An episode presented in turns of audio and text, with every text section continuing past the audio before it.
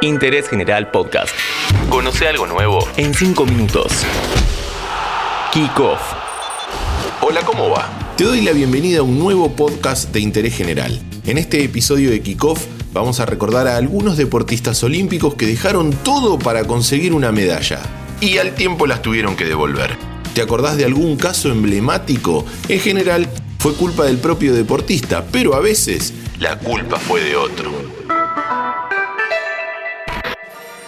Sin duda que uno de los casos más resonantes de la historia fue el de Ben Johnson, figura de los Juegos Olímpicos de Seúl en 1988. El jamaiquino nacionalizado canadiense había obtenido la medalla de oro en la prueba principal del atletismo, los 100 metros llanos. Pero luego fue descalificado porque le detectaron en su prueba de orina restos de estanosolol lo que hace esta droga, explicado muy básicamente, es reducir la grasa y aumentar la masa corporal. No solo tuvo que devolver la medalla, sino que también fue despojado del récord que había obtenido en esa misma prueba al registrar un tiempo de 9,79 segundos. Johnson fue suspendido dos años por la Federación Internacional de Atletismo y en ese momento su manager estimó que además iba a perder en contratos unos 15 millones de dólares. La comisión daba a conocer el positivo de la muestra de orina de Ben Johnson. En 1993 volvió a dar positivo en un control y fue suspendido de por vida. No sé si recordás, pero para los medios argentinos volvió a ser noticia en 1997, cuando Diego Armando Maradona lo contrató para que sea su entrenador personal y lo prepare en su vuelta a Boca. En los Juegos Olímpicos de Beijing 2008, el equipo jamaiquino consiguió la de oro en la prueba relevo 4%. De esa manera, Usain Bolt conseguía su tercera medalla dorada, luego de haberla obtenido en los 100 y en los 200 metros. En los Juegos de Londres 2012 y Río 2016, Bolt siempre consiguió la medalla de oro en estas tres pruebas, por lo que tenía el famoso triple triple. Nueve pruebas, nueve medallas de oro. Una locura.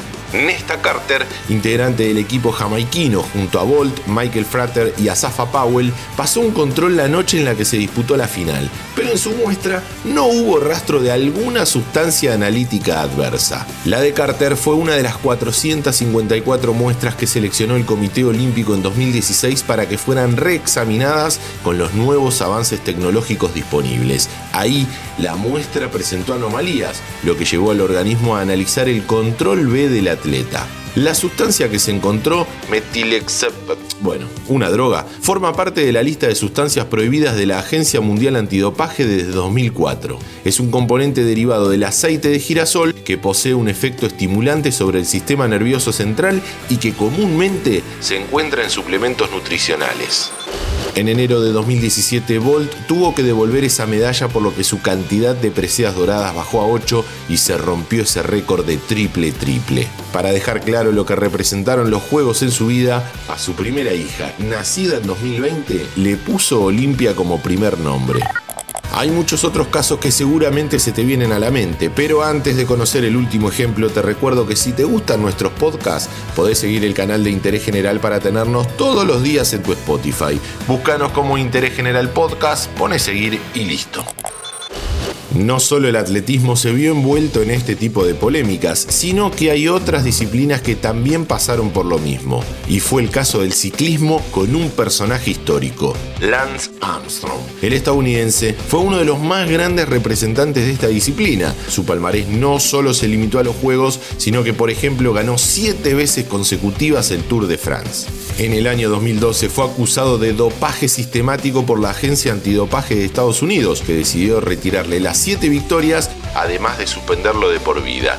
Esta decisión fue ratificada por la Unión Ciclista Internacional, que anuló todos sus triunfos y medallas desde 1998 en adelante. En 2013, Armstrong devolvió la medalla olímpica de bronce que había obtenido en los Juegos de Sydney 2000 en la categoría ruta contra reloj. El ciclista admitió haber usado EPO, testosterona y transfusiones de sangre para mejorar el rendimiento durante su carrera. Soy Diego Celonca y en este episodio de Kickoff repasamos algunos casos de deportistas que hoy tienen menos medallas que las que consiguieron.